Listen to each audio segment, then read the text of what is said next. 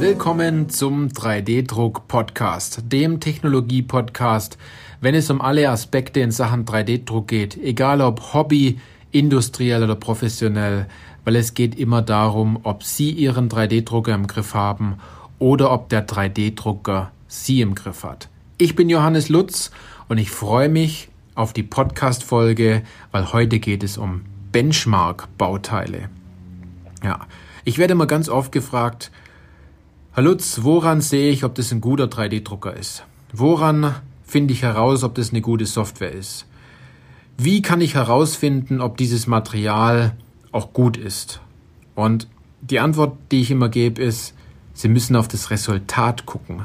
Also das Ergebnis, was die Software, der 3D-Drucker und das Material macht. Ne? Und es ist immer ein Zusammenspiel, ich möchte schon fast sagen, aus vier Dingen. Einmal natürlich die Software, dann der 3D-Drucker an sich, das Material, das Sie verdrucken und die vierte Komponente, die habe ich jetzt hinzugefügt und zwar, das sind Sie als Anwender. Denn wenn Sie als Anwender nicht wissen, was das Ziel ist mit dem 3D-Drucker, wenn Sie nicht wissen, welche Bauteile Sie drucken möchten, welche Möglichkeiten es gibt in Sachen 3D-Druck, coole Bauteile zu designen, dann macht dieses ganze Viererspiel überhaupt keinen Spaß. Wenn man jetzt natürlich auf eine schöne Messe geht, dann findet man immer Bauteile ohne Stützstruktur, mit toller Oberfläche, die maßhaltig sind, die super toll ausschauen, die toll designt sind, die die feinsten Geometrien haben. Jetzt fragt sich der ein oder andere, wie kann ich das auch machen und vor allem, wie lasse ich mir das beweisen, dass ich selbst das auch drauf habe mit einem 3D-Drucker, dass ich das selber auch umsetzen kann in meinem Unternehmen mit einem 3D-Drucker von dem Hersteller. Dort habe ich ein paar Punkte jetzt für Sie zusammengefasst, die ich Ihnen jetzt hier heute mitgeben möchte. Und zwar als allererstes müssen Sie natürlich wissen, was wollen Sie drucken und mit welcher Technologie wollen Sie das Ganze machen. Wenn Sie dort, wie schon mehrmals in den anderen Podcast-Folgen, dies noch nicht gemacht haben, dann kann ich Ihnen nur empfehlen, laden Sie sich die Checkliste herunter, die in, in unseren Show Notes sind, denn äh, dort haben wir verschiedene Fragen für Sie zusammengestellt, die Sie durchgehen. Wenn Sie die Fragen durchgegangen sind, dann wissen Sie, was Ihr Ziel in Sachen 3D-Druck ist. Dann wissen Sie, welche Technologie Sie am besten einsetzen sollten. Aber wie lassen Sie sich das jetzt gegenüber dem Hersteller oder dem Dienstleister beweisen? Sie können natürlich auf eine Messe gehen, dort sehen Sie natürlich die Bauteile, die der Hersteller oder Dienstleister so macht. Sie können aber auch natürlich Testbauteile sich senden lassen und dort muss ich Ihnen ganz ehrlich sagen, dort ist jeder Hersteller natürlich auch so, dass er sagt, wir schicken nur die besten Bauteile raus. Dort können Sie sich auch ein bisschen blenden lassen. Sie können natürlich auch sagen, Sie haben eine spezielle Anwendung und Sie möchten dieses Bauteil für Ihre Anwendung entsprechend gedruckt haben. Und jetzt haben Sie zwei Möglichkeiten. Einerseits Sie sagen, Sie schicken einfach mal die CAD-Datei dem Hersteller oder des Dienstleisters. Äh, ob er das für Sie druckt oder nicht, das ist dann ähm, ihm überlassen. Oder Sie gehen vielleicht den wirklich schlauen Weg und sprechen mit dem Hersteller oder Dienstleister darüber, was Sie umsetzen wollen. Er gibt Ihnen vielleicht noch ein paar Tipps, wie Sie Ihr Bauteil umkonstruieren, um die gleichen Ergebnisse zu erzielen, die Sie vielleicht auf der Messe gesehen haben. Und wenn der Hersteller dazu vielleicht keine Lust hat, dann kann ich Ihnen hier nur unser Buch empfehlen oder unseren Online-Kurs. Wir haben natürlich entsprechend verlinkt in den Show Notes.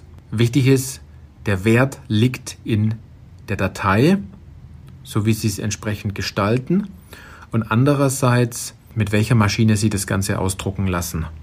Beim Dienstleister oder ob Sie das dann auch selber tun. Und dann können Sie das Ganze natürlich testen. Sie kriegen also das Bauteil, Sie testen es in Ihrer Anwendung und es gibt es den Fehler, den alle machen.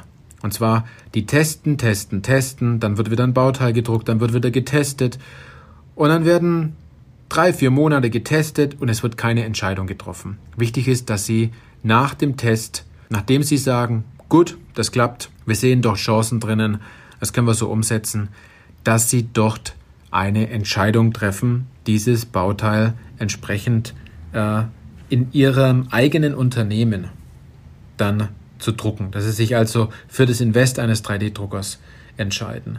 Und jetzt sagen Sie wahrscheinlich, ja, ich habe vielleicht gar keine gute Anwendung, ich möchte mal den ersten Schritt gehen.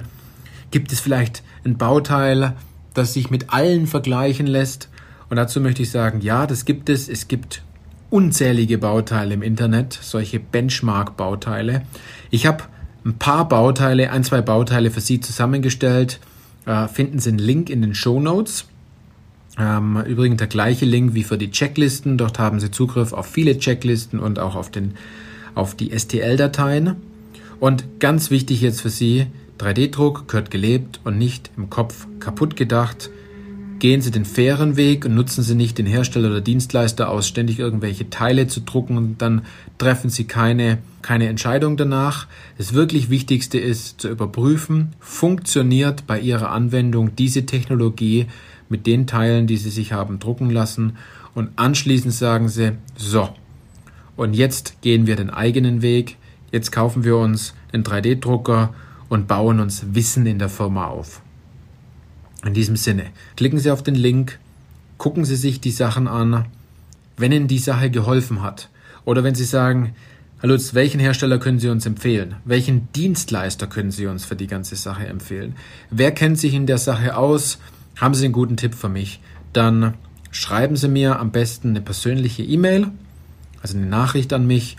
Und äh, wenn Ihnen der Podcast gefallen hat, würde ich mich natürlich ganz arg freuen, wenn Sie mir vielleicht auch dazu eine E-Mail schreiben. Ähm, was ich vielleicht besser machen kann, welche Themen Sie vielleicht auch noch interessieren. Und denken Sie doch vielleicht auch an die Bewertung, denn umso höher die Sterneanzahl, also fünf Sterne ist das höchste, umso mehr Menschen profitieren von dem Wissen, was ich Ihnen jetzt hier erzählt habe. Also in diesem Sinne, danke fürs Zuhören und bis zur nächsten Podcast-Folge.